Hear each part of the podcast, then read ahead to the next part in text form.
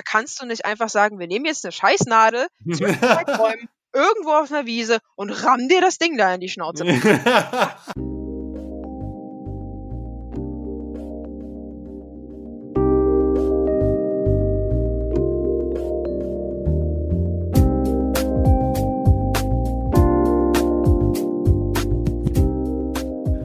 Hey people, welcome back zu Teil 2 zu meinem Gespräch mit Sally, der Sadomaso Lady.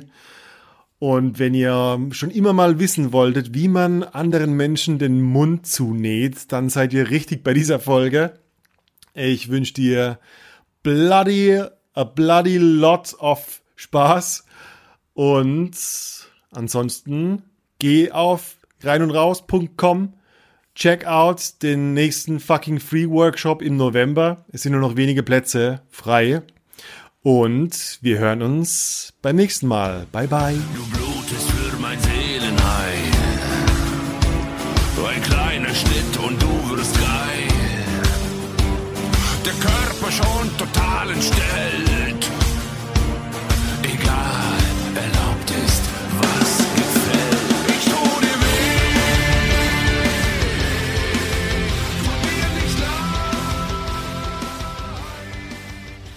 Leute denken, ah, okay, das ist also SM, ah, alles klar. Und was, wie war das jetzt, also wie, wie war das jetzt, wie diesen Mund zunehmen? Ist das was, was, ist das normal? tut, das nicht schei tut das nicht scheiße weh? Hä, das tut das so ich weh, wenn ich nur drüber nachdenke? Nee, da müsstest du mein Gegenüber ja fragen. Au, da kann er, da kann er nichts mehr sagen. Also, ähm, besagter Freund von uns beiden hat ja Hm. erzählt, wir waren auf diesem äh, Fest da, was das anging. Der Witz ist, Das Fest. das Fest. Ich habe in dem Mhm. Moment auch ähm, lustigerweise, also du musst dir vorstellen, wir sind halt auch hingefahren. Ach, das war so wirklich schön. Die Geschichte ist so toll. Die hat mich emotional tief berührt. Ohne Mist. Also das war fast so schön wie ein Heiratsantrag. Würde ich behaupten. Das hab Mund zu nähen, also würdest du bitte auf Kniefall? Ja, also du kannst nicht fragen, willst du mich heiraten, wenn du nicht sprechen kannst. Aber ungefähr von der Intensität her vom, vom äh, romantischen Gefühl in dem Moment, ungefähr hat die, die Höhe wahrscheinlich gehabt. Weil ich, ich laufe so bei mir durch die Altstadt Mhm. und krieg eine SMS, mein Handy, ich guck so drauf und mein damaliger so zu mir, hast du Lust, so aus der Kalten heraus, ohne Hey, wie geht's dir, hast du Bock, mir den Mund zuzunähen? und ich stehe so mitten in, in dieser Einkaufspassage und denke mir so, okay, du musst jetzt richtig cool bleiben. Und Weil hat, so- hat sich angetönt, warst du dann so, wow. Ist das für dich dann Rausch? Man kann in einem Podcast Grinsen leider nicht hören. Aber also ich hatte halt wirklich, ich dachte mir so, oh mein Gott, wie romantisch, oh mein Gott, wie geil, oh mein Gott, wie krass, oh mein Gott, ja, ja, ich will. oh fucking Christ. Okay, okay. Also er wusste, er kann dein Herz gewinnen damit. Ja, ähm, und das, wir hatten das dann auch eine Weile vorbereitet. Ich habe meinen äh, Ex, der mir das mit dem Nähen und so auch beigebracht hat, ja auch gefragt, wie man das macht. Dann habe ich mir überlegt, wie, wie wir das nähen, wie ist die Stichtechnik dazu, weil Oh, er wollte ja auch das, du, dann- weißt du, die Leute denken halt so, ja, dann haust du jemand da auf den Arsch oder so. Nee, nee, nee, manche Dinge sind hier wirklich äh, wochenlange Vorbereitung, das ist kein das Scheiß. ist Medizin. Das ist ja auch medizinisch. Ich glaube, du willst Ja. keine, du willst keine scheiß Eiterwunde an deinem Mund haben. Richtig, und du, du musst ja auch erstmal das medizinische Nahtmaterial besorgen. Ne? Du musst, also ich meine, ich habe hier vier Koffer, weil ich ja hauptsächlich in die Richtung gehe, was, was eben dieses ganze Cutting-Zeug und so weiter geht. Ähm, ah, beziehungsweise das ist so die Spezialisierung von meiner Seite. Wenn was mein Gegenüber mit reinbringt, ist nochmal eine ganz andere Sache. Deswegen, ich Hm. bin einfach gerne kreativ und offen für sehr, sehr viele Dinge. Und deswegen kommen so viele unterschiedliche Geschichten auch zustande. Aber mein Kernding sind wirklich diese klinischen Sachen. Und deswegen Mhm. habe ich hier, ich habe einen Koffer mit Arzneimitteln, also so mit Medikamenten. Ich habe ich hab vier Koffer insgesamt. Ich habe einen fürs Piercen und Nähen. Ich habe zwei mit Verbandsmaterial und allem anderen Zeug. So. Also ich habe hier vier Koffer stehen, nur für diesen Kram. So. Also ich komme ich komm mit vier Koffern und einem Rucksack für meine Unterhosen, so auf die Art. Ungefähr. Hä? Was ist denn vier Koffern? Das hatte ich mal, wo ich nach Düsseldorf vor zwei Jahren gefahren bin. So, weil da waren wir, da waren wir halt auch bei einem Be- Bekannten oder einem Freund von uns, den wir halt über diese ganzen SM-Treffen kennengelernt haben. Und äh, da bin ich auch, musst du dir vorstellen, ich habe so einen bodenlangen schwarzen Matrixmantel. genau so. Natürlich. So. Dann ich komplett in schwarz gekleidet mit genau diesem Mantel, weil es war November, glaube ich. Also war halt kalt draußen. Dann habe ich einen schwarzen enough. Ich hab, ja, ich habe einen fra- schwarzen Rucksack aufgehabt, wo meine Klamotten und alles drin waren fürs Wochenende und diesen kleinen silbernen Metallkoffer. Mehr habe ich. Und so bin ich durch die Stadt gelaufen und in den Bus gestiegen. Und ich, und ich wette mit dir, es ist ein Bild für die Götter gewesen. Das, das war für die Leute wie, wie die Frau aus, von The Ring, die aus dem Fernseher steigt plötzlich. So. Ja, ungefähr. Kennst du? Ja. Die heißt Samara, glaube ich. Zumindest in den Samara. amerikanischen heißt sie Samara. Sadako heißt sie in den japanischen. Haha, ich bin ein Nerd. Just to say. Okay. Ich habe die Manga dazu auch alle da. Und zwei originalen japanischen DVDs. Du erfüllst, du erfüllst alle Stereotypen, mal wieder. Ja. Ja, ich kann nichts Okay. dafür. Ich versuche nicht edgy Hast zu sein. du Ich den- finde es von mir aus. Hast du den, okay, hast du den jetzt den Mund zu, also wie, du hast dich, du, vor, wochenlange Vorbereitung, der Typ Mhm. hat sich gefreut wie ein Schneekönig, juhu, mein Mund wird zugenäht. Ja. Sind wir gerade in der Geschichte, ja. Genau. ähm, das war halt dann tatsächlich so, dass ich, wie gesagt, ich habe vorher mit ihm abgesprochen, möchtest du einfach nur, dass das passiert oder soll es für dich auch ästhetisch sein? Da meinte er, ich will schon, dass es ästhetisch aussieht. Deswegen musste ich mir auch überlegen, wie steche ich das und so weiter und so fort. Und Mhm. dann war so der Punkt, dass ich, also das ist so ein Kniff, der eigentlich nur für mich in dem Fall wichtig war. Ähm, dadurch, dass ich zwar piercen kann, aber ähm, hauptsächlich Oberflächenpiercings, also keine Zunge Mhm. oder sonst äh, oder Knorpelpiercings würde ich jetzt machen, aber so Korsettpiercing ist zum Beispiel was, was ich demnächst noch machen darf bei jemandem. Ah, da freue ich mich sehr drauf. Mhm. Ähm, Wenn du Mhm. halt quasi so Ringe links und rechts äh, wie so eine Reihe Ja, nach unten machst und dann Band Rücken, ne? durchziehst, genau, dass du so wie diese Korsettschnürung hinten hast. Das ist ein Das Korsett. sieht geil aus. Das sieht Ja, geil aus. auch. Und ich habe einen Das Kumpel, der hat krass. Ich habe einen Kumpel, der hat jetzt ein Nackentattoo und ich finde, das sieht optisch darunter total toll aus und der hat dummerweise eine Wette verloren, jetzt darf ich das machen. Zur Geschichte habe ich dann halt gesagt, okay, ich äh, bin mir nicht sicher, ob die äh, Punkte, die ich anzeichne, wenn ich von innen nach außen steche, ob ich treffe. Genau diese Punkte. Dass das dann wirklich hundertprozentig akkurat ästhetisch ist. Und du musst dir ja wirklich Mm. vorstellen, während wir das gemacht haben, man denkt ja auch so, okay, dann schmeißen die da jetzt ein paar Nadeln durch die Lippe durch. Nee. Du hast ja erstmal eine halbe Stunde, wo der Typ seine vier Unterlippen-Piercings, die er sowieso schon eigentlich trägt, rausnehmen muss mit dem elektronischen Messschieber da sitzt und erstmal abmessen musst, wo eigentlich die einzelnen Stiche hinkommen, oben und unten an der Lippe. Es sind übrigens insgesamt, ich glaube, zwölf Stiche gewesen. Ja, zwölf. oh. Ähm, Musst du da aufpassen, dass da keine Nerven sind und so Zeug? ja, also äh, auch Oh wenn du ein Gott, normales okay. Lippenpiercing stichst oder so, durchleuchtest du vorher die Lippe, ob da nicht irgendwo irgendwas im Weg ist. Das heißt, Oh. die, die knifflige Aufgabe in dem Falle war, die Punkte von innen nach außen zu treffen, obwohl ich das noch nie getan hatte. Mhm. Ähm, zumindest nicht so, dass es darum ging, wirklich exakt diesen Punkt zu treffen. Ne? Wenn du eine Wunde Mhm. nähst, ist es nicht wichtig, dass du wirklich genau diesen Millimeter triffst. Ähm, ja, ja, ja.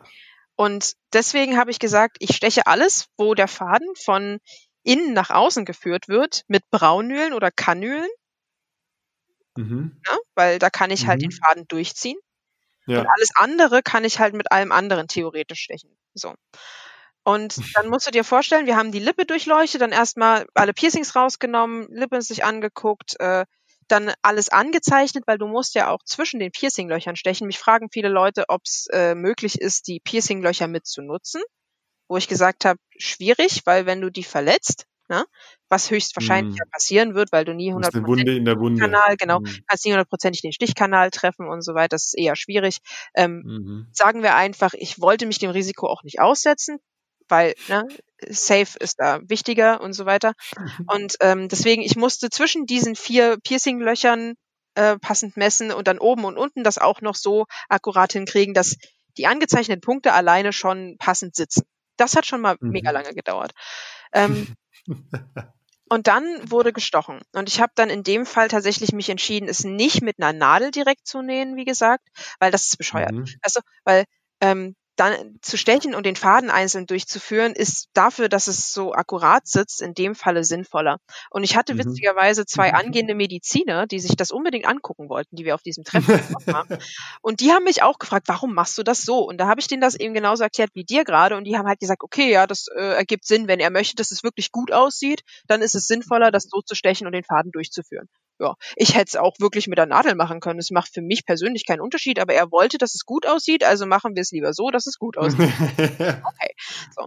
Dann hatte ich eine Assistentin, die mir immer Tupfer und alles gereicht hatte, drei, drei Zuschauer, Wow. einen, der nochmal extra eine Lampe gehalten hat, damit wirklich alles gut geleuchtet ist, ihn selber und dann jemand, der ihm das Händchen gehalten hat. Das klingt voll, das klingt voll klinisch, als wäre als wäre irgendwo auf dem OP-Tisch. Ja.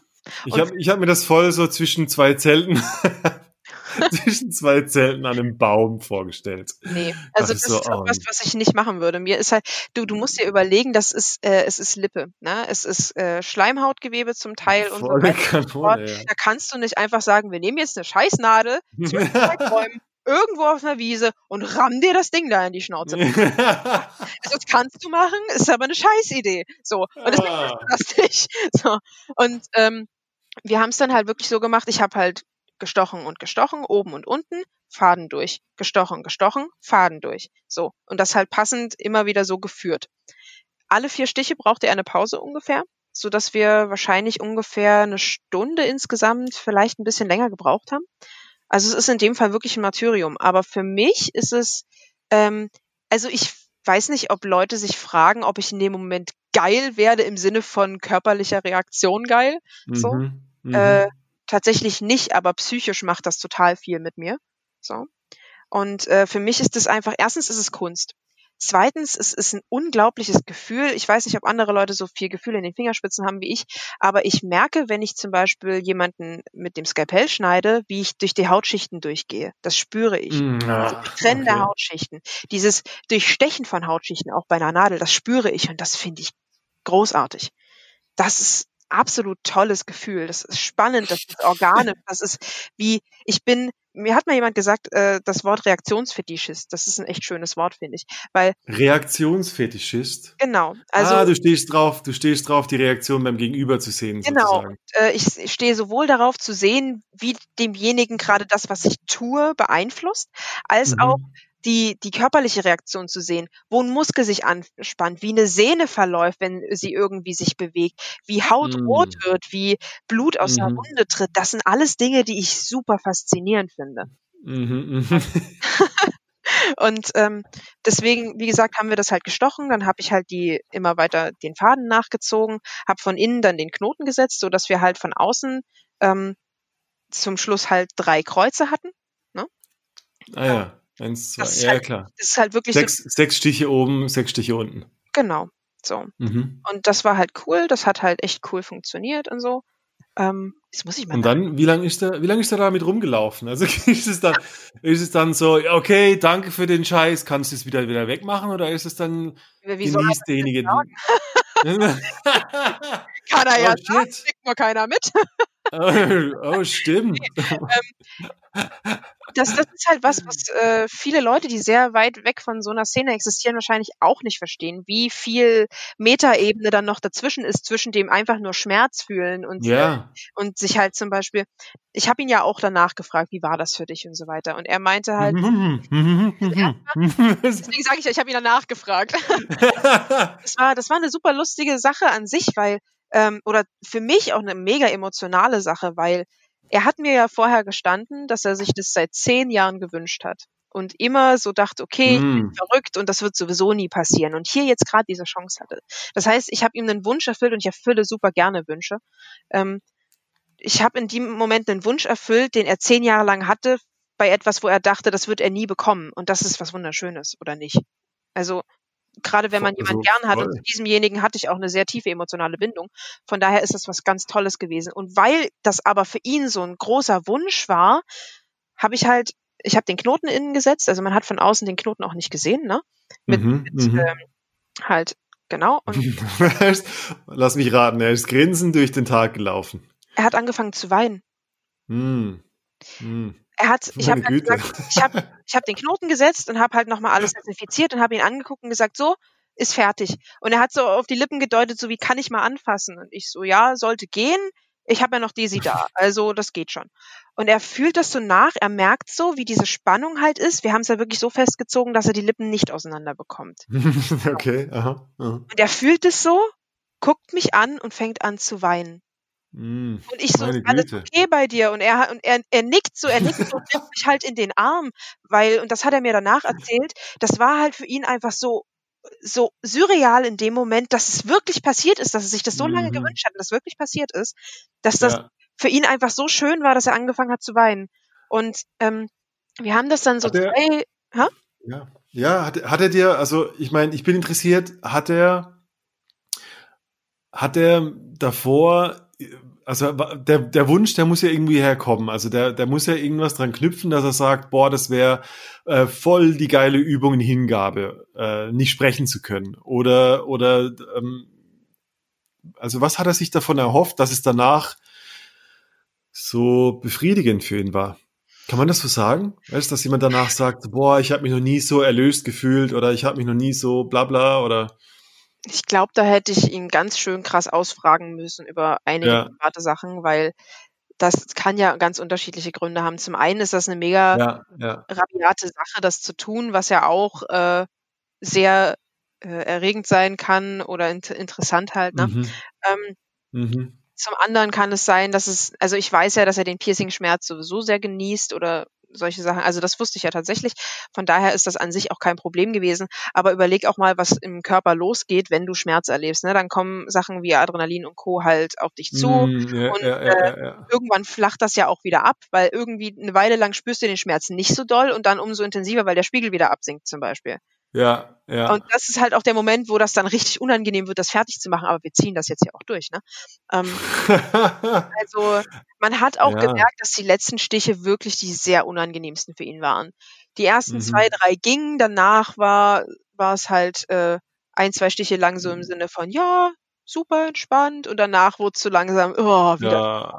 Das ist Ah. wie ein Tattoo, oder am Ende Genau. denkst du, ich fress dich jetzt gleich, wenn du weitermachst. Ja, ja. Ist, würde ich behaupten, sehr ähnlich. Ich habe keine Tattoos, aber ich würde behaupten, sehr ähnlich. ja. Und ähm, wir haben es Das dann hat auch. dann was von Lustschmerz irgendwie. Das, also ich Ja. stelle mir dann vor, dass danach, da, wenn, wenn das dann wieder abflacht, dass da viel, ah, so blöd gesagt, wenn ich einfach nur sage, gelöst hat. Aber ich glaube, so diese, diese, dieses, diese hoch, diese Euphorie wahrscheinlich, wenn der Schmerz nachlässt, war bestimmt auch dabei. Auch wahrscheinlich. Aber wie gesagt, da müsstest du, glaube ich, ihn mehr ausfragen als mich. Ähm, ja. Wir haben es dann übrigens so, ich glaube, zwei Stunden, drei Stunden maximal so gelassen und haben auch ein paar Fotos davon gemacht. Also wenn du sie Mhm. sehen möchtest, kann ich sie dir gerne mal zuschicken. Ja. Ähm, ist, Es ist das noch halt- richtig blutig? nö. Ah, gar nicht, oder? Oh, sind wir jetzt alle enttäuscht? Oh. nee, also, Komm, gib mir was Blutrünstiges. oh, das, Nein. äh, okay. Dann, Nein, nein, nein, nein, nein, nein. ähm, nee, das ist halt wirklich, äh, wir sind dann über, über den Platz halt da auch gelaufen, weil so ziemlich alle Leute bei diesem Treffen wussten ja, dass wir das vorhaben. Ich habe auch in dem Jahr den äh, Spitznamen die Hobbychirurgin geahndet, tatsächlich, äh, weil ich ja im Jahr zuvor zum Beispiel jemanden auch ein Cutting geschnitten habe auf dem Treffen, auf dem gleichen Treffen im Jahr zuvor. Und in diesem Jahr hatte ich da auch jemanden ein Cutting geschnitten und so. Dementsprechend wussten die Leute, okay, Sally, das ist die mit den Skalpellen und den Nadeln, äh, okay. So. Und super viele Leute haben vorher zu mir gesagt, oh, wenn ihr fertig seid, will ich das gern mal sehen. Mhm. Und ich habe lustigerweise, es ist ja logisch, dass man bei so einem Treffen mehr Zuspruch kriegt als überall anders, wo man das jetzt machen würde.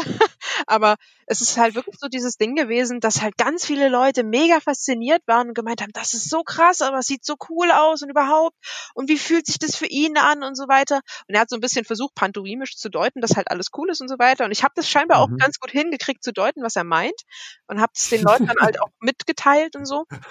Aber es war halt einfach super cool. Aftercare. Ja, so ein bisschen. Und ähm, es, es blutet tatsächlich nicht, nicht dolle. Also wir, ich habe dem gleichen Menschen auch die Haut an der, an der Kehle für ein Konzert mal gepierst und haben, da haben wir äh, zwei Mhm. Sicherheitsnadeln gepierst und quasi mit einer Kette an äh, den Tunnel, den er im Ohr hat, verbunden.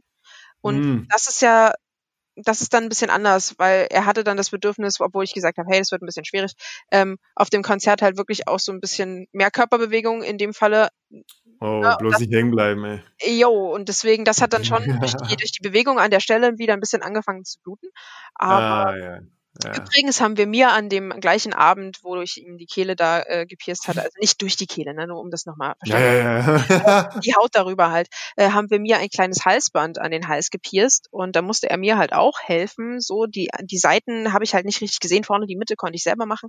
Ähm, Mhm. Und da habe ich halt auch gesagt, du, ich hab, ich sehe den Winkel nicht richtig, nicht, dass ich falsch stecke. so. Und das ist Das klingt wie so ein Klo-Gespräch, wenn zwei Frauen sich schminken. Du, kannst mir kurz mal, kannst du mir kurz mal hier ein Loch durchstechen? Also hier hinten am Hals. Ja, du musst, du musst ja auch das so, so sehen, wenn das für dich ein normales Thema ist, dann, dann fällt dir ja auch in dem Moment gar nicht auf, dass du für normale Leute, für ja, seltsam bist, weil für dich ist es deine normale Realität und das ist, für dich ist ja auch nichts Schlimmes so.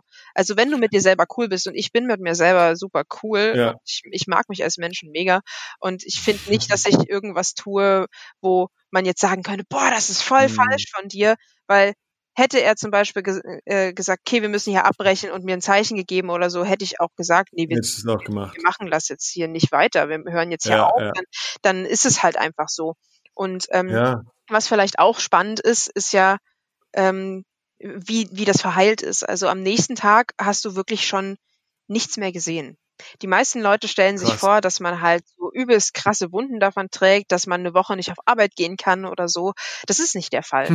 Du- Du musst dir Mhm, vorstellen, mhm. chirurgisches Ma- Nahtmaterial, überleg mal, du wirst bestimmt irgendwo Nadel und Faden zu Hause haben oder deine Freundin oder sonst irgendwer oder deine Mama und ähm, wie dünn so Ja. ein Faden ist. Ja, also ja, ja, ja.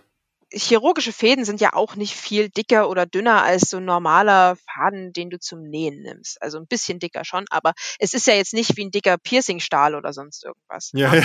Und ähm, es gibt ja auch Keine, verschiedene Schuss, Dicken von, keine Schusswunden am Mund. ja, und es gibt ja auch verschiedene Dicken von, von äh, chirurgischem Nahtmaterial. Das kommt ja auch auf die Wunde an, welches Mhm, man nimmt. mhm. So, also ist es halt wirklich nur ein kleiner Einstich und es ist, also ein kleiner Einstich, ne? Es ist halt ein Stich Mhm. und es ist halt ähm, ein sehr dünnes Material, was durchkommt. Und wenn du nicht versuchst, dir den Mund wirklich mit Absicht aufzureißen oder sonst irgendwas, ne? Ja, ja, ja. einfach dann, nur ja. verweilt für ein paar Stunden, dann hast du auf der Wunde auch nicht so eine Belastung, dass da wirklich was zurückbleibt. Gar nicht. Mhm. Und am nächsten Tag musstest du wirklich schon sehr nah an seine Lippen rangehen, um zu sehen, dass da noch so ein winzig kleiner runder Grind da drauf war, der halt quasi zeigt, dass da irgendwas ist. Und ähm, wir haben das am Samstag gemacht. Am Montag, glaube ich, ist er wieder normal äh, auf Arbeit gegangen und so und man hat nichts mehr gesehen, gar nichts. Also Hm. super entspannt. So braucht man sich wirklich es- keine Sorgen machen. Ja?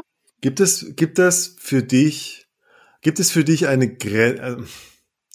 Ich denke bei solchen Dingen zum Beispiel an Leute, die sich an Fleischerhaken am Rücken irgendwie in die Luft ziehen lassen.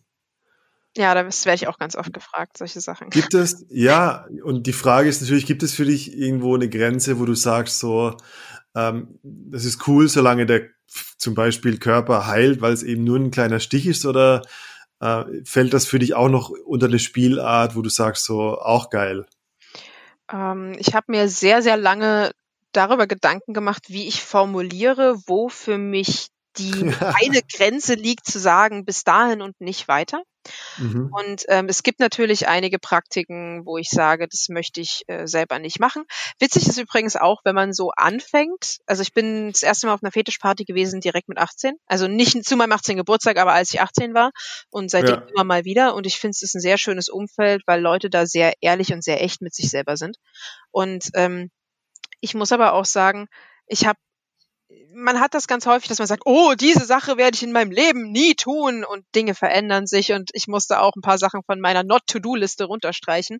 Ich werde niemals Garnelen essen und dann später, ja. ja, genau.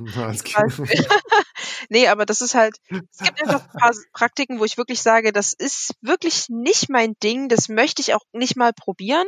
Und es ist okay, wenn andere Leute das tun, aber es ist nicht mein Ding. Und ähm, aber diese eine große Sache, die es umfassen würde erstmal, was nicht Praktiken, Mhm. sondern SM an sich angeht, ist für mich, ähm, du kannst meines Erachtens grob gesagt, ja, also Mhm. gibt, ich kenne auch nicht jede Praktik. Vielleicht gibt es welche, wo ich jetzt sagen müsste, okay, die muss, darf, sollte man oder darf man jetzt auch nicht tun. Aber Mhm. so, so grob kann ich sagen, für mich ist der Punkt, dass man alles machen kann, solange man keine andere Person, Kreatur, sonst irgendwas in dieses Spiel integriert, was damit von sich aus nichts zu tun haben möchte. was übrigens sehr Aha. viel Spielraum lässt. Und ich erkläre auch gerne, wie ich das meine. Ich meine damit, dass Mhm. du keine Tiere mit reinnimmst, dass du Ah ja, keine, verstehe. keine Kinder mit reinnimmst, dass du keine Erwachsenen mit reinnimmst, die damit nichts zu tun haben wollen. Das bedeutet Ja. aber auch, dass Spielarten, die zum Beispiel, es gibt ja Leute, die sagen, ich möchte gerne eine Amputation bekommen. Oh, Wenn du Ja. eine Amputation bekommst, und jetzt nehmen wir mal an, es ist wirklich eine Hand, ne? Selbst Oh wenn es schon ein Finger oder der. Daumen ist, ne? Dann äh, beeinträchtigst du dein Leben so, dass du zum Teil zum Beispiel mindestens den, dem Staat auf der Tasche liegst. Und dann lebst du auch wieder auf Kosten von anderer Leute, die mit deinem Spiel und deiner Praxis ah. haben wollten. oh, das finde ich smart. Das, da wäre ich gar nicht so drauf gekommen. Deswegen formuliere ich das so, weil diese Leute Ah. haben nicht gesagt, ich möchte gerne mitmachen und ich finde das okay, dass du das tust und ich bin damit consensual und so weiter. Und deswegen finde ich Leute, die nichts damit zu tun haben und zu tun haben wollen, solltest du Mhm. rauslassen. Und Oh, Body. Modifications, Body Modifications zu sagen, ähm, was jetzt eben keine Amputationen sind, sondern eben Branding, irgendein Cutting, irgendein Tattoo oder sonst irgendwas. Ne? Das ist Ja. okay. Das ist meines Erachtens okay, weil es ist Körperkunst. Es ist auch da solltest du aufpassen, dass du dich nicht infizierst, keine Blutvergiftung kriegst, bla bla. So. Ja. Ne? Aber es hat keine Konsequenz für eine andere Person, die irgendwie das Richtig. Leben einschränkt. Richtig. Ah. Und das ist mir die sehr, sehr eine wichtige große Grenze, weil ich möchte auch nicht unbedingt wissen, was mein Nachbar da drüben macht. Und das ist auch völlig in Oh, Ordnung, wenn der sein Ding da Christ. drüben macht. Aber Erinnerst, erinnerst du dich an diese, an diese, erinnerst du dich an diese Skandale vor ein paar Jahren, wo, wo ich hatte, fucking Christ, wie komme ich da jetzt drauf? Ah, es gab doch diese Geschichte, ich weiß nicht, ob es in Deutschland oder Österreich war, äh, wo Rammstein mein Teil, äh, das Lied Ja. ausgemacht hat, weil Leute ihre Penisse gegenseitig gegessen haben. War das der Was Kannibale von meinst du? Ich bin mir gerade unsicher. Ja, ja. ja, ja, jemand hat, jemand hat seinen Penis gegessen. Genau. Au. Hört auf, eure Penisse zu essen, also ganz. Das ist rechtlich übrigens auch schwierig. Es gibt übrigens Praktiken, aber frag mich nicht welche. Ich bin kein studierter Jurist. Ähm, es gibt aber Praktiken, zu denen du nicht einwilligen darfst. Und ein Beispiel, das ich kenne, was ich dann gerne auch als Beispiel bringe, wenn mich jemand fragt, ist zum Beispiel Augen ausdrücken. Du darfst niemanden ah! wehren, dir die Augen ausdrücken zu lassen. Und mit dieser Geschichte Au. Bin ich auf diesen Satz, den ich gerade genannt habe, als große Grenze auch gekommen. Was Weil heißt, oh Gott, Das ich beeinträchtigt weiß nicht, ob ich es wissen will. Weil jemand anders dafür sorgt.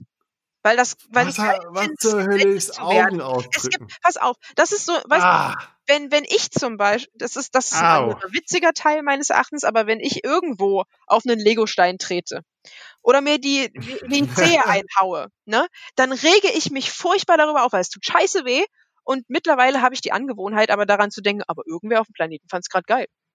Und das macht die Situation übrigens viel witziger und dich viel weniger wütend in dem Moment. Weil irgendwer ist gerade drauf abgegangen, dass du den Zeh gestoßen hast. Und es gibt für alles und jeden irgendeinen Fetisch. Und es gibt 100 pro auch jemand, der es geil fände, von jemandem geblendet zu werden. Dass derjenige dem die Ah. Augen ausdrückt. Aber Fakt ist, dass meines was Erachtens heißt das Augen Grenze ist. Naja, wenn du jemanden, Also- also bei meinen langen Fingernägeln geht das, glaube ich, ziemlich schnell, dass jemand da blendet, aber dass man halt jemand wirklich einfach die, die Finger in die Augen steckt quasi und da Oh halt Gott. Das ist, du, das ist krass, natürlich. Und übrigens, mir Au. dreht sich der Magen dabei kein Stück um. Mein, ähm, mein bester Freund Au. ist selber Mediziner und da kannst du dir vorstellen, dass wir manchmal OP-Videos zum Abendessen gucken. Also wir sind, wir sind da entspannte Menschen. Wir sind seltsamer, wir sind entspannt so. Aber wir, Oh. wür- wir würden diese Sache zum Beispiel nie tun. So. Ja. Weil das, das kannst du, das, nee, das geht nicht. Und damit würdest du nämlich genau diese Grenze halt auch überschreiten, anderen Leuten damit eben quasi auf der Tasche zu liegen.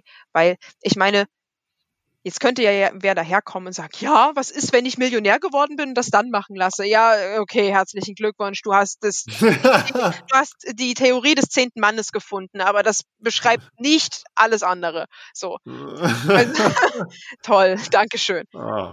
Ja.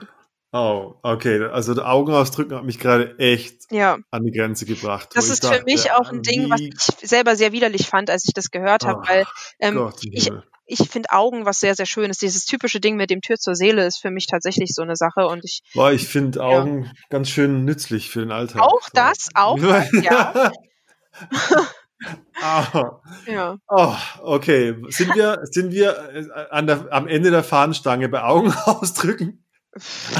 Hast du noch was, was uns mehr stocken kann? Ich will, ich weiß nicht, ob ich es wissen will. Ich glaube nicht, ob ich da äh, in das Thema dann überhaupt noch mehr rein nein. möchte. Ich glaube, das ist gar nicht nein. notwendig, weil ich glaube, dann nein, verstört man nur unnötig Zuschauer, weil um ein Beispiel zu bringen, ist das eine coole Idee, um Sachen zu verdeutlichen vielleicht auch, aber man muss, glaube ich, nicht da weiter drauf rumreiten. Nee, don't Google it. Manche Dinge muss man einfach nicht googeln. Ja, manche Dinge sollte Punkt. man einfach lassen. Das ist okay. Lass es.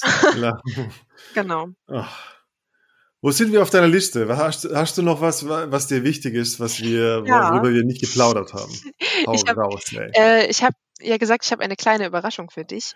Ähm, oh, Jesus. Oh, und ich habe ja jetzt schon ein paar Mal in unserem Gespräch heute anklingen lassen, dass ähm, ich mit dem Thema sehr offen umgehe, so dass halt äh, meine Freunde, Kollegen und Familie prinzipiell wissen, dass ich SM tue, betreibe. Ja. Betreiben ja. ist ein schlechtes Wort. Dass ich diese, dass ich diese Dinge mache und äh, in dieser Szene unterwegs bin und zum Teil auch was so an sich. Aber ich trenne das auch insofern, dass ich sage, es ist okay, dass Leute prinzipiell das wissen. Und wenn du die Geschichte dazu hören willst, treffen wir uns mal auf ein Bier. Auch wenn ich keinen Alkohol trinke von mir aus. Aber, ähm, wir treffen uns auf den Kakao. So, weißt du? Wir treffen uns auf den Kakao, das finde ich gut. Genau. Ja. Und ähm, ich finde, das ist ein unglaublich interessantes Thema, dass bei mir meine Eltern das wissen und dass meine Eltern mhm. auch ähm, damit kein Problem haben. Weil ja. du musst dir auch vorstellen, wie gesagt, ich denke, man merkt jetzt in unserem Gespräch schon, dass ich ein Mensch bin, der sehr zu sich selber steht. Sonst kann man auch diese ganzen Dinge nicht so machen, nicht so erzählen. Kann man, kann man raushören. Kann man raushören, ja. und ähm, ich denke schon, dass meine Eltern mit meiner direkten, offenen Art Dinge anzugehen, auch häufig insofern konfrontiert wurden, dass sie offener werden mussten. äh, ich habe sie quasi mir da auch ein bisschen erzogen vielleicht, das gebe ich ehrlich zu, aber meine Eltern sind auch schon immer sehr tolerante, offene Menschen gewesen. Und meine Eltern wissen, dass ich diesen ganzen Kram mache. Meine Eltern wissen auch, dass ich Cuttings mache. Und das ist einer mhm. der süßesten Sätze der verdammten Welt gewesen. Als ich meinem Papa das gesagt habe, dass ich Cuttings mache und ihm ein Foto gezeigt habe von dem ersten Cutting, das ich vor vier Jahren ungefähr geschnitten habe damals. Mhm, ja, und mhm. das ging über den kompletten Oberschenkel von einem Freund. Äh, mit dem habe ich jetzt auch gestern nochmal telefoniert, um diese Sachen nochmal so ein bisschen in zeitlichen Kontext, wie gesagt, zu bringen. Mhm, und mhm. dieses Cutting habe ich ja bei meinen Eltern zu Hause hinten in meinem Zimmer quasi geschnitten. Ja?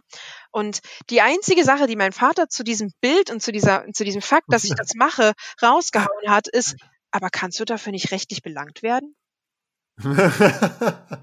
Und das klingt erstmal lustig, aber das ist so süß. Mhm. Das ist so süß, weil mein Vater stellt nicht in Frage, dass ich hier gerade ihm erzählt habe, ich schneide Menschen auf, sondern er sagt halt einfach, aber du kannst, du kriegst dadurch jetzt keine Probleme, oder? So, das ist so mhm. süß, das ist so lieb, dass ich gleich eine Diabetes bekomme. Es ist wirklich, wirklich. Also ich fand das ah. so toll. Und wie gesagt, meine Eltern wissen das. Und ich habe bei meinen Eltern wahrscheinlich einiges strapaziert. Und ich bin mhm. froh, dass mhm. meine Eltern sehr viel mit Humor nehmen. Ich glaube, meine Mom hat sich einigen Thematiken und Situationen mehr ergeben, als sie primär zu akzeptieren. Aber mein Vater ist halt jemand, der ähm, selbst in seiner Jugend halt schon viel erlebt hat und so weiter. Und das finde ich. Du hast ja erzählt, also du warst ja relativ jung, äh, du, äh, also so wie ich es verstanden habe, warst du ja echt Jugendliche, als dein, als ihr, als dein Vater gesagt hat, so lass uns die 120 Tage von Sodom angucken. Ich weiß gar nicht, wie alt ich da war. Das ist ah, okay. fünf, sechs Jahre her. Ah, okay. Das hat sich so angehört, als wärst du 14 gewesen. Nee, so. nee, aber um die 18 muss ich schon ungefähr, ja. vielleicht war ich 18, ja, gewesen sein. Ja. Aber ja, da, da ist ja schon ein ziemlich, also da muss ja eine Grundoffenheit da gewesen sein. Ja, also wahrscheinlich bist du auch so groß geworden, einfach mit so coolen Eltern, die dann, die da so viel vielleicht sexuell nicht so verkorkst waren wie die meisten anderen. Das weiß ich nicht. ich habe meine Eltern nie Echt, gefragt, ja? wie das bei ihnen so ist. Das ist doch gar nicht wichtig. Das ist überhaupt nicht wichtig für mich. Aber mhm. ähm, was halt so ein Ding ist, ist zum Beispiel, ähm, meine Mama hat mich beim Abendessen als pansexuell geoutet. Das fand ich irgendwie lustig. Zum Beispiel. Mhm. Das ist auch eine sehr süße Geschichte, weil, mein, weil meine, Mom, meine Mom fragt manchmal Sachen wie so ein kleines Kind. So. Gefühlt. Also ich weiß nicht, sie wird mhm. in diesem Podcast wahrscheinlich hören, deswegen sorry, Mom, wenn du das jetzt irgendwie als böse aufnimmst. Nein, weil ich finde das wirklich süß von dir. Ähm, wir saßen am Abendessenstisch und haben halt gegessen und meine Mom so, sag mal, ich habe da heute so einen Beitrag im Fernsehen gesehen und ich glaube, jeder Teenager hat schon keinen Bock mehr, wenn er das hört. So. Und vor allem der alternative Teenager hat schon keinen Bock mehr, wenn er das hört. Und dann meinte sie so, ja, und die haben halt so gesagt, es gibt Leute, die sind gar nicht so, dass sie sich denken, na ja, ich mag halt Männer oder ich mag halt Frauen Mhm. oder so, sondern die entscheiden halt rein nach dem Charakter des Menschen, ob die sich in den verlieben oder Geschlechtsunabhängig meinst Genau, du damit? Also, Genau, ja. das, das meinte sie halt. Und da habe ich so, wie die das so erklärt haben, da habe ich so gedacht, das ist doch total meine Tochter. Bist du vielleicht pansexuell? Und ich so, ähm, Und ich dachte mir so, pff, ja, keine Ahnung, kann sein. Das war halt wirklich auch das, was ich gesagt habe. Ich so, ja, so, so wie das klingt schon, aber ich würde mir jetzt nicht anmaßen, das als Label zu nehmen, bevor ich nicht intensiv darüber nachgedacht habe. Aber in so einem Haushalt bin ich halt groß geworden. Es ist nie eine Mhm. Frage gewesen. Mein, meine Eltern hat es nie interessiert. Mein Papa hat halt auch mal irgendwie eine Geschichte anklingen lassen von äh, jemand, den er getroffen hat, der erzählt hat, sein Sohn ist schwul und so weiter und irgendwas, glaube ich, war da. Und äh, er hat er halt erzählt, dass er, dass er, dass sie halt auch gefragt hat, ja, wie ist es denn bei, bei deinen Kindern mittlerweile und so. Und da habe ich so zu Papa gesagt, du Papa, ganz ehrlich, wenn du es wissen willst, dann erzähle ich dir auch, ob ich bi, lesbisch, äh, hetero, sonst irgendwas, pan bin, alles, was es da gibt. Ähm, da meinte er, du ganz ehrlich, eigentlich ist es mir scheißegal. Gut, dann äh, haben wir das Thema ja damit geklärt. Und ich finde, ehrlich gesagt, ist das die schönste Art und Weise, damit umzugehen. Die, die Notwendigkeit nicht zu haben, sich wegen irgendwas zu outen, outen zu müssen oder dieses Gefühl zu haben, dass ja, ich man meine, müsste, ist halt die- wichtig. du musst dich nicht, also wenn du dich rechtfertigen musst, dann wird dir ja irgendwas unterstellt erstmal. Also dann bist du erstmal im Genau. Defizit und musst dir jetzt, musst jemandem erzählen, warum das so ist. Und ich finde es eine ziemlich, also coole Story, wenn deine Eltern einfach auf das Warum geschissen haben, weil sie gesagt haben, du machst dein Ding schon oder du bist selbstständig genug, um selber zu entscheiden. Genau. Und ich kann mich dran erinnern, wo ich meinen zweiten Freund hatte und mit meinem zweiten Freund hat das so mit dem, man kratzt und beißt sich so dabei halt angefangen. Ähm, Mhm. Da war ich, glaube ich, 16, 17 ungefähr im Schnitt. So. Ähm, Mhm. Und da hat meine Mom halt gesehen, dass ich am Rücken Kratzer hab und so. Und hat mich halt angeguckt und gesagt, Kind, muss das denn sein? Und ich, Fall, wie ich so bin, drehe mich um und habe meine Mom angeguckt, ja, Mama, das muss. Und damit war das Thema vorbei. Also, äh, ja, keine Diskussion. nee, keine Diskussion, weil du, äh, sie hat Punkt. vor einer Weile auch gesagt, als ich gesagt habe, ich würde mir gern mal die Zunge spalten lassen, meinte sie so zu mir, ach, du, das ist okay. Und ich so, ernsthaft jetzt? Und sie so, ja, ich habe gelernt, ich kann dich eh von nichts abhalten. so völlig resigniert. Okay, wow, wir sind an Ja. dem Punkt angekommen. Krass, schön. Jesus Christ. Und jetzt ist halt, wie gesagt, also meine Eltern sind halt insofern einfach, dass sie mh, mich akzeptieren und lieben, wie ich bin. Und sie, sie wissen halt auch, dass, dass ich jemand bin, der über Sachen vorher nachdenkt. Und ich glaube, das ist ein ganz wichtiger Punkt. Und dass äh, mein Papa mir, weil er selber halt Handwerker ist, da zum Beispiel geholfen hat, diesen, diesen Haken halt auch mit einem passenden Beton in die Decke zu hauen, damit er auch mit diesem Haken auf mein Bett nach unten knallt. Ähm, das ist Muss halt das denn sein? Na gut, dann mache ich den Betonmischer an. Ja. Nee, gar nicht. Also ja, klar, kein Problem. Ich frage mal meine Kollegen, ob die da einen Spezialbeton kennen und so weiter. Überhaupt kein Problem. So. Dann hatte ich das jetzt vor, vor ein paar Wochen. Übrigens, bei meinen Kollegen ist das ähnlich gewesen. Die, die haben mich kennengelernt mit der Aussage, ähm, dass, dass ich halt erzählt habe nebenbei, dass das halt so ist. Ich stelle mich nicht vor, hallo, ich bin Sally so und so alt, ich mache das und das und ich bin übrigens SMlerin, darf ich Ihnen wehtun? Das ist ja nicht das, was ich Aber ich, ich Ja. lasse es halt immer so mit anklingen und dann äh, fragen Leute oder Leute fragen nicht und so weiter. Und da kamen die ersten zwei, drei Wochen schon dumme Fragen, so im Sinne von, sperrst du da Leute auch in Käfige ein? Mal, Weißt du was? naja. äh, steckst du irgendwelchen Leuten auch Metallstangen in den Hintern? ja. Und da habe ich halt zum Beispiel erzählt, Jana, bei mir auf der Straße lustigerweise wohnt halt einer, der hat lustigerweise einen Käfig und seine Freundin, die schläft meistens auch in dem Käfig, weil die machen halt Total Power Exchange, also wirklich so ein 24-7-Ding und so. Und äh, theoretisch gesehen, in so einem Käfig kann man schlafen. Die Dinger scheinen ganz bequem zu sein. Ich war neulich und so. Und dann fallen den Leuten halt einfach die Kinnladen nach unten, weil jemand so souverän direkt das halt einfach erzählt. Ich meine, ich erzähle ja nicht, wer das ist oder wo der auf meiner Straße wohnt oder wie die heißen oder sonst irgendwas. Ne? Ich mache das ja mit Absicht Mhm. so. Aber die denkt dann so, oh scheiße, wir können die damit wirklich nicht auf den Arm nehmen. Die ist sich damit. ja, und, und die Pornofantasien und das, was man halt bei King.com gesehen hat, ist irgendwann vorbei mit den, mit den äh, Stangen im Arsch. Und, und ich glaube, das richtig krasse, ja, das richtig krasse Zeug ist nicht das, was du im Mainstream-Porno siehst, sondern Genau. das ist halt einfach undercover. Undercover. nee, aber das ist halt auch so, dass die dann angefangen haben, Dinge einfach zu akzeptieren und keine dummen Sprüche mehr bringen. Also schon seit Jahren nicht mehr. Gar nicht. Naja, wenn du keine Zweifel hast, dann, dann findet auch keiner den, den, den Haken, wo dich, also wo den psychologischen Haken, wo dich aufhängen kann. Und ich wünsche mir einfach so sehr, dass Leute damit offener umgehen können und dass mehr Akzeptanz für dieses ganze Thema gebracht wird, weil ich würde behaupten, wirklich eigentlich jeder Mensch hat irgendwas, was, weil du kannst doch nicht mehr sagen, was, was ist denn normaler Sex? Definier mir mal bitte normaler Sex. Das ich ist weißt du, ich, ich glaube sogar, ich, ich glaube sogar, das ist voll die geile Frage, weil ich meine, also meine Überzeugung ist 100 Prozent, es gibt keine Art von normalen Sex. Was ist, normal ist in sexueller Sicht eine, eine Krankheit, würde ich sagen, weil normaler Sex ist für mich irgendwas Neurotisches, was immer gleich abläuft. Ja. Und, und ich, ich glaube ich glaub eher, dass die Leute in, in, in dieser Definition eher öft, oft echten Krankensex haben. Nämlich überhaupt keine Variation innerhalb von dem, was eigentlich erlebt wird. Und, und darüber würde ich mir eher mal Gedanken machen. Und ich glaube, als Erweiterung dazu, das, was die Leute auf, auf, auf Hardcore-Pornos sehen, das ist eigentlich eine Art von Vergewaltigung, weil das oft nichts mit Konsent zu tun hat und, und nur in, in meisten Fällen Gewalt gegen Frauen, fünf Männer ficken auf eine Frau eingezeigt wird. Und eigentlich hat es mehr Konsequenzen als, als ein, also diese SM-Spiele, die du, die du erzählt hast, wo zwei Leute willentlich involviert sind. Also ja. die Frage nach dem, äh, der, der, gesellschaftlich anerkannter Porno, finde ich, ist gewalttätiger und schädlicher als ein Spiel unter Consent, egal ob, ob als SSC oder als, als Rack-Spiel, weil immer noch ein mhm. Bewusstsein dabei ist, was für, von beiden Seiten ausgeht. Ja, und auch ein sehr großes Aufeinander eingehen, finde ich. Ja. Also was ich, was ich kennengelernt habe in der, in der Szene, die Leute, die ich kennengelernt habe, ich kenne quer durch ganz Deutschland mittlerweile Leute und so hm. ziemlich alle, die ich als nette, coole Menschen kennengelernt habe, sind weltoffene, Leute, die auch wirklich, wirklich darüber nachdenken, was sie mit ihrem Gegenüber tun und sehr ja, darauf ja. eingehen und sehr viel, vor allem in ihren Partnerschaften, viel mehr kommunizieren. Viel, viel mehr. Als ja, Leute, ich mein, die halt einfach so ihre Gedanken im Kopf für sich behalten, sagen, ich öffne mich meinem Partner nicht.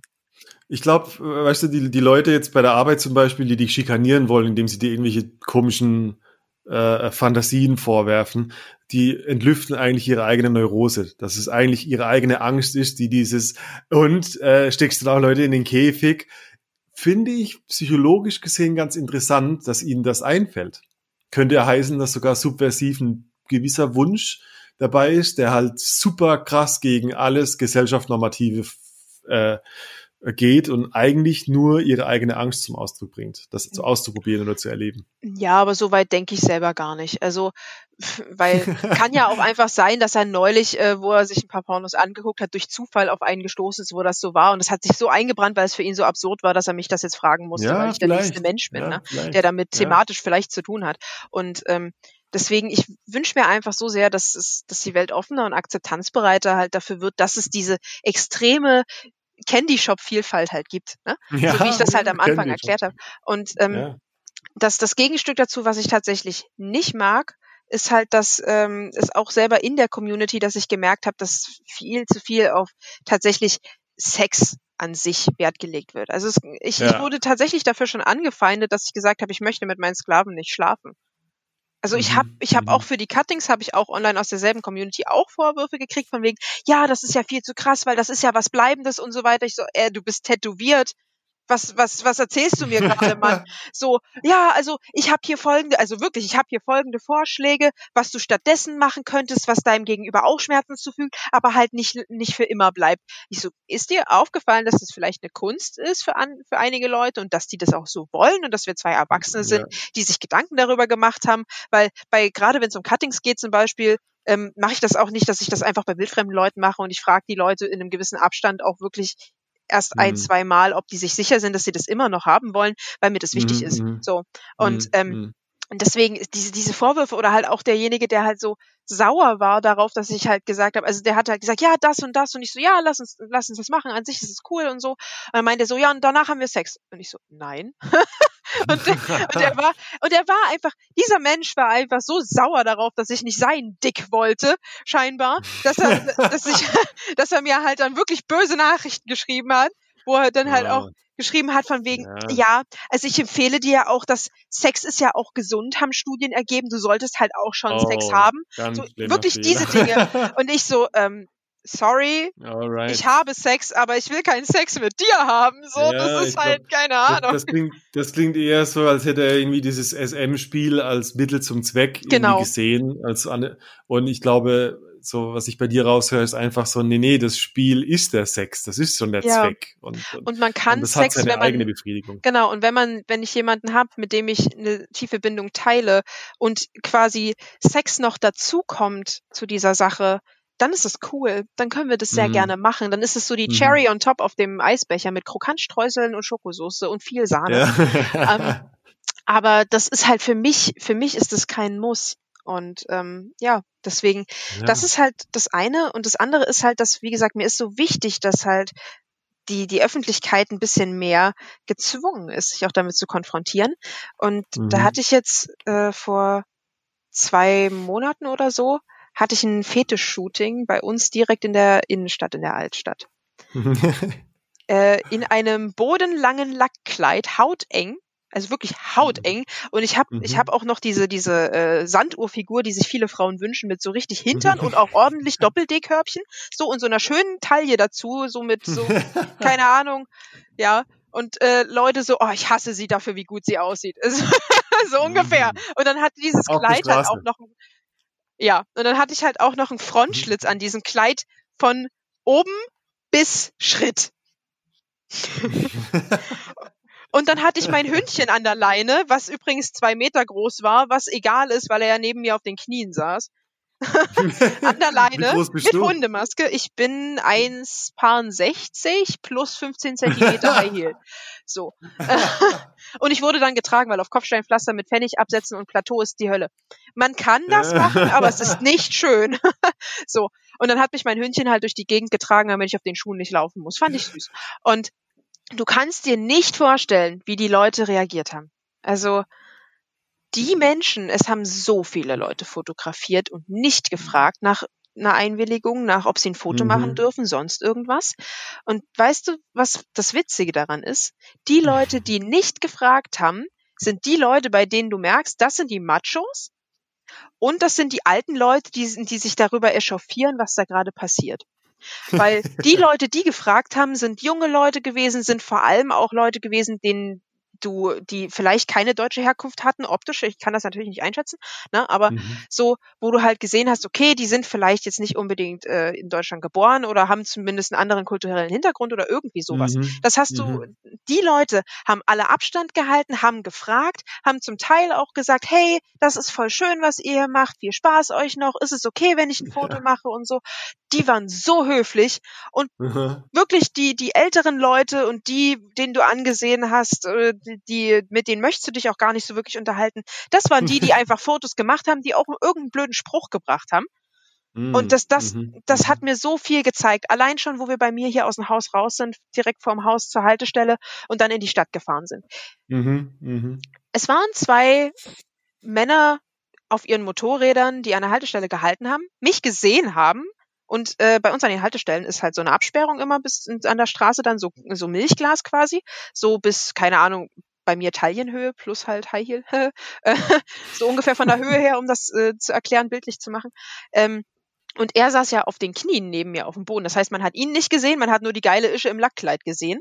Und die beiden Jungs, und diese beiden Jungs, ich nenne sie mit Absicht in dem Fall nicht Männer, sondern diese beiden kleinen Jungs, haben sich halt übelst darüber aufgelassen, mir nachgepfiffen und so, ey Mädel und so weiter, haben mich fotografiert, haben mich gefilmt Sie haben mich wirklich hm. gefilmt, ohne mich zu fragen, sind zwei Runden extra um die Haltestelle gefahren, nur um mich nochmal zu sehen. Und dann habe ich, dann habe ich mein, mein Hündchen so angeguckt und gesagt, Wuffi, komm mal kurz hoch. Hab so eine Leine gezogen, da ist er aufgestanden und dann ist denen auch nochmal alles aus dem Gesicht gefallen. wäre es nicht so, dass diese Fotos sowieso offiziell hochgeladen werden würden, würde mich das richtig sauer machen und richtig abfacken, dass Leute das mm. versuchen zu fotografieren. Mm. Man könnte jetzt auch hm. sagen, warum hm. hast du dich denn nicht dort umgezogen, wenn man das Outfit sehen würde? Ich habe den BH ans Kleid kleben müssen, damit alles hält. Das ist nicht möglich, sich dort umzuziehen. Ich kann nicht mal wirklich Unterwäsche unter diesem Kleid tragen. Ich kann mich da nicht umziehen mitten in der Stadt. Es geht nicht. So, so also das, ne, es, wir haben es schon so gemacht, dass es möglich irgendwie, weißt du. Und wir sind in diese Bahn eingestiegen und da war halt auch so, waren so ein paar Halbstarke hinten, die halt auch gesagt haben, Übrigens, nur um das mal gesagt zu haben, wir sind beide trotzdem mit Atemmaske in die Bahn gestiegen, ja, Corona first und so. Also er unter der Hundemaske nochmal mit Atemmaske, er hat mich gefragt, ob er das machen soll, und habe ich gesagt, doch, komm bitte, mach das, das ist wichtig. So. Und ähm, und da haben wir ein paar Halbstarke hinter uns gehabt, die halt so geschrien haben, äh, guck mal, so würde ich mich von einer Frau nie behandeln lassen. Äh, und überhaupt. übrigens, um, da, um den Fakt mal zu droppen, es ist lustig, aber mein Hündchen ist übrigens schwul. Also, es ist sowieso scheißegal, aber mal abgesehen davon, ne? Ähm, das wissen die ja nicht. Aber Fakt ist, dass ich halt halblaut rausgehauen habe, um Gottes Willen muss euer Leben und das Leben eurer Freundin traurig sein, wenn ihr überhaupt eine kriegt. Also so. Und dann war Stille hinten, so, weil ich mir auch so dachte, oh, ernsthaft? So. Güte. Und wir oh stehen so Gott, in dieser Altstadt. Die, mhm. Ja. Und wir stehen so in dieser Altstadt und machen halt so die ersten Fotos, Leute gucken und so weiter. Und ich war eine Woche, zwei Wochen vorher bei meiner Mama zu Hause. Also meine Eltern sind ja verheiratet immer noch, die wohnen ja auch zusammen, alles gut, die haben sich lieb. Ähm, mhm. Aber meine Eltern haben so einen kleinen Strebergarten, so einen kleinen Garten in einem Verein. Und äh, Papa ist halt meistens im Sommer dann am Wochenende irgendwie im Garten und so. Und äh, Mama erstmal zu Hause und kommt dann mit dem Fahrrad nachgefahren. So diese Sorte Familie habe ich. Ich habe zwei große Brüder und so. Also ich bin kein Einzelkind, das irgendwie seltsam ist, liebe Psychologen, die zuhören. Ähm, das ist nicht der Punkt, aber ich bin ein Nesthäkchen, was ungefähr das gleiche ist. Ähm, aber auf jeden Fall war ich bei meiner Mama und habe halt so erzählt, ja, ich habe da dieses Shooting und so weiter. Und da meinte sie so, ach schade, ähm, ich fahre ja an dem Freitag zu Papa in den Garten, damit wir abends zusammen grillen können. Ich so, das ist super schade, weil es wäre doch so lustig, wenn meine Mama mich zu dem Fetisch-Shooting besucht, weil ich wette, alle Leute, die vorbeilaufen und blöde gucken, denken sich, Gott, wissen ihre Eltern, was sie hier tut? Ja, wissen sie. und, und da haben wir so gewitzelt, haha, witz, witz, lach, lach, von wegen, das wäre ja super lustig und so weiter. Und da sind wir so bei diesem Shooting und äh, mein Kumpel, der das Licht hält und der, der, der Fotograf und das Hündchen so, da kommen zwei ältere Leute auf uns zu, die kommen uns irgendwie näher, die kommen sehr direkt auf uns zu und ich so, Mama, Papa, oh! Und da haben mich, und da haben mich meine Eltern wirklich bei diesem Fetisch-Shooting besucht. Und das, oh, und das hat mich so glücklich gemacht. Das hat mich wirklich so, und das ist mir so ein wichtiges Symbol für, für Leute da draußen, die das Gefühl haben, sich nicht öffnen zu können, es gibt, es gibt Familien, die das akzeptieren. Es gibt Leute, die euch akzeptieren. Es gibt Freunde, die, von denen ihr nicht denken würdet, dass sie vielleicht selber auch irgendwie ein bisschen pervers sind und das ist okay und das ist schön und ich, ich bin heute, ich bin heute mit Freunden, äh, habe ich mich nachmittags noch im Park getroffen und da waren Leute dabei, die ich nicht kannte und ich habe halt so erzählt, ja, ich habe heute Abend eben dieses Interview und dann holt da einer aus ihrem Rucksack einen Schnuller raus, drückt den ihrem Partner in, in den Mund und die fangen an zu kuscheln. Und ich so, alles klar, super Ding. So, ne, also, äh, ne, willkommen in meiner Realität, willkommen in meinem Leben. Und das ist voll in Ordnung, das ist schön, das ist süß. Ich finde das toll, Leute zu sehen, die einfach so ehrlich mit sich selbst sein können. Und ganz ehrlich, es gibt auch da mhm. die Grenze zu sagen, weißt du, wenn ich jetzt irgendwie wirklich halbnackt so rumgelaufen wäre in der Stadt zu diesem Fetisch-Shooting, dass man meine Nippel sieht, dass man sonst irgendwas sieht, das ist nicht, nicht okay, weil das muss ich Kindern mhm. und Umliegenden nicht zeigen. Aber ich habe was an, mein, mein Gegenüber hat was an, es ist einfach nur eine Kette, es sind Polizisten, Securities an uns vorbeigelaufen, die haben gelächelt, die haben gegrüßt und das war's. So. Also entspannt, tief entspannt so. Und meine Eltern waren bei diesem Shooting dabei. Und mein Papa hat zum Beispiel auch mitgekriegt, wie äh, halt so ein Oma-Opa-Pärchen an uns vorbeigelaufen sind. Hat er mir dann im Nachhinein erzählt. Ich habe es gar nicht mitbekommen. Und halt so die, der, der Mann von der Gruppe, von den beiden wahrscheinlich war irgendwie so halblaut, Wäh, guck mal, SM. So. Und mein Papa hat das mitbekommen und ihn angeguckt und ihm hinterhergerufen, ja, wehtun muss es. und das ist so toll. Und ich habe halt an dem Abend dann, äh, habe ich halt den Fotografen gebeten, von mir und meinen Eltern bitte zusammen ein Foto zu machen. So, so wie meine Eltern sind. Mein Papa in seinem Holzfällerhemd und seine, in seiner, seiner ganz normalen Hose und meine Mama in ihrer weißen, ja. weißen Flatterbluse da und ihrer Stoffhose. Mit ihren Sandaletten, ihren blonden Haaren und mein Papa mit, se mit, seinen, mit seinem Bierbauch dazu so der ganz normale, fast 60-jährige Papa, der so auf seine Tochter stolz ist, mit, mit der Mutti dazu, die absolut okay damit ist, was ihre Tochter da tut und so weiter. Und meine Eltern wissen es, meine Eltern lieben mich und meine Eltern sind stolz.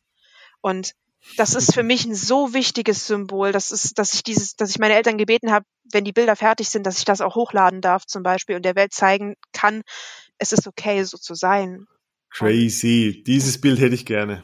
Ähm, ich kann auch das dir gerne, ich kann dir auch gerne dann später den Link schicken, wenn es hochgeladen ist. Ich bin so neugierig. Und die kleine Überraschung, die ich dir dazu mitpräsentieren möchte, weil man kann mir ja jetzt auch sagen, äh, ja, von wegen, es stimmt überhaupt nicht, ne, was du hier erzählst, deine Eltern wissen das gar nicht und so weiter. Ich war gestern Abend bei meinem Papa im Garten und mhm. ich habe meinen Papa gebeten, dass er mir mal ein kleines Statement zu, zu dieser Sache aufnimmt. Geil. Und habe gesagt, oh, perfekt. Wärst du so lieb, mir mal so zwei, drei Sätze dazu aufzunehmen, wie du über mich und vielleicht dieses Shooting für deine, über deine Tochter, was das angeht, halt denkst, um den Leuten zu zeigen, es ist okay. So. Und dann hat mein Papa gesagt, oh, Gott, ich muss mir erstmal überlegen, was ich sage. Dann hat er sich zwei, drei Sachen aufgeschrieben, das gebe ich ehrlich zu, weil das war sehr, sehr schwierig. Also meine Mom ist da ein bisschen schüchterner, deswegen habe ich meinen Papa gefragt. Und, ähm, und das hat er tatsächlich auch gemacht. Und er hat mir da ein paar Sekunden dann halt ein Statement aufgenommen und das äh, schicke ich dir dann Nein. einfach noch direkt zu. Und dann kannst Wie du das geil. gerne hier noch mit reinschneiden, dass deine Zuhörer auch von meinem Papa hören, dass wow. das völlig also, okay ist, so zu sein. Also je, jetzt im Podcast kommt kurz das Statement von deinem Papa. Ich bin mega gespannt. Ja, ich war einmal beim Fetisch-Shooting dabei. Äh, wenn fremde Leute stehen bleiben, sich überlegen und anschauen und sagen, wer ist denn das? Kennst du die? Ist das jemand Berühmtes? Dann bin ich eigentlich der stolze Papa. wenn ich nächsten Früh meinen Kollegen die Fotos zeige und in das Gesicht schaue und sehe, die wissen gar nicht, wie sie reagieren sollen, dann liebe ich meine Tochter für das, was sie wirklich ist. Wow. Alright. Ja. Sally, wir haben, wir haben schon zwei Stunden geplaudert. Ich weiß, ich sehe es schon, ich sehe es schon. Das waren schon zwei, das waren schon zwei, also das wird eine Doppelfolge. Haha, juhu. Bin, ja, hey, wie, wie cool. Ich meine, wie viele, ähm, das sind ganz andere Einsichten als der, die Stereotype Kacke wahrscheinlich, die ich gedacht habe. Was hast du denn spannend. gedacht? Das fände ja, ich super spannend. Du, ich Was mein, hast du denn gedacht? Naja, also äh, aus dem, aus dem, ich sag mal, gesellschaftsnormativen ähm, wie Sex Plus. Ich habe einfach an Sex Plus gedacht. Ich komme ich komm nicht aus der Fifty Shades of Grey World. Oh, da war das böse trotzdem, Wort. ja, ja. Ich, und, und trotzdem ist es so dieses, ja, ich, ich, ich kenne diese, ich sag, ich sag mal, ich kenne diese Spielarten. Das ist jetzt nichts, wo ich sage, wow, krass, habe ich ja noch nie sowas gehört. Aber so dieses Bewusstsein zu kriegen für, ähm, nee, das ist kein, das ist kein, das ist nicht ähm, getrennt von Sexualität. Weißt du, das ist nicht, das ist nicht irgendwie, ja, das machen halt ein paar Verrückte und der Rest der Welt macht Sex, sondern dieses Spektrum von Sexualität auch dahingehend zu sehen, dass, dass diese, dass diese Dynamiken eine ganz eigene Befriedigung haben und vielleicht das schon der Sex ist, wo andere denken, das ist vielleicht das Vorspiel oder ein Teil davon. Ähm, das ist für mich einfach so im Kopf nochmal geblieben von, ah, interessant. Ähm, wir reden oft im Podcast darüber, dass Sex nicht nur das Rein und Raus ist von Penis und Vagina. Und trotzdem ähm, ist es nicht üblich zu denken, dass irgendwie dieses Spiel die Befriedigung an sich schon sein kann das ist halt so ein Ding, was mir so wichtig ist, weißt du? Weil ja, ja. SM ist warm, SM ist kalt, SM ist bunt, SM kann furchtbar ja. trostlos sein, wenn man das möchte, aber SM kann so unglaublich viel sein, also BDSM, ne? Und ja, Fetisch ja. an sich halt auch. Und ich habe zum Beispiel einen Ex, der unglaublich auf Füße steht. Ja. Und weißt du, wie schön das sein kann, sich in diese Leute denken sich so, ja, was soll da sein? Das sind halt Füße, so da, da macht man halt Dinge. Nein, weißt du, wie hm, viel Dimensionen, ja, wie viel ja. Dimensionen das sein kann?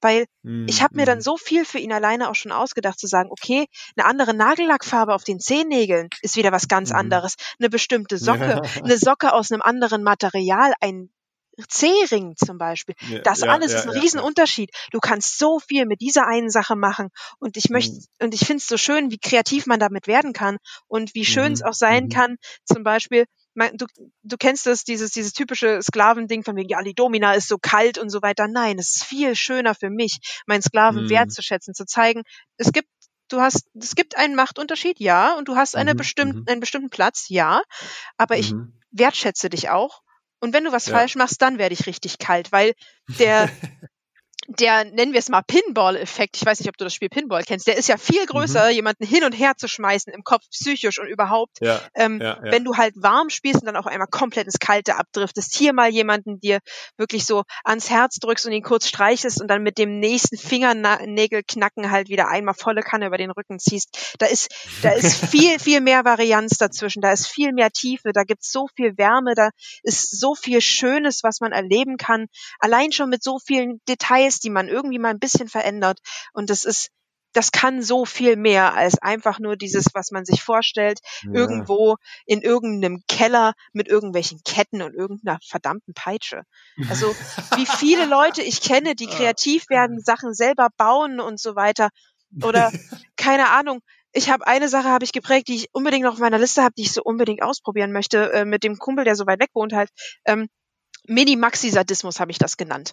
Er, er ist so ein Perfektionist. Er meint so, wenn du einen Kreis malst und das Wasserglas nicht perfekt in die Mitte stellst, werde ich wahnsinnig.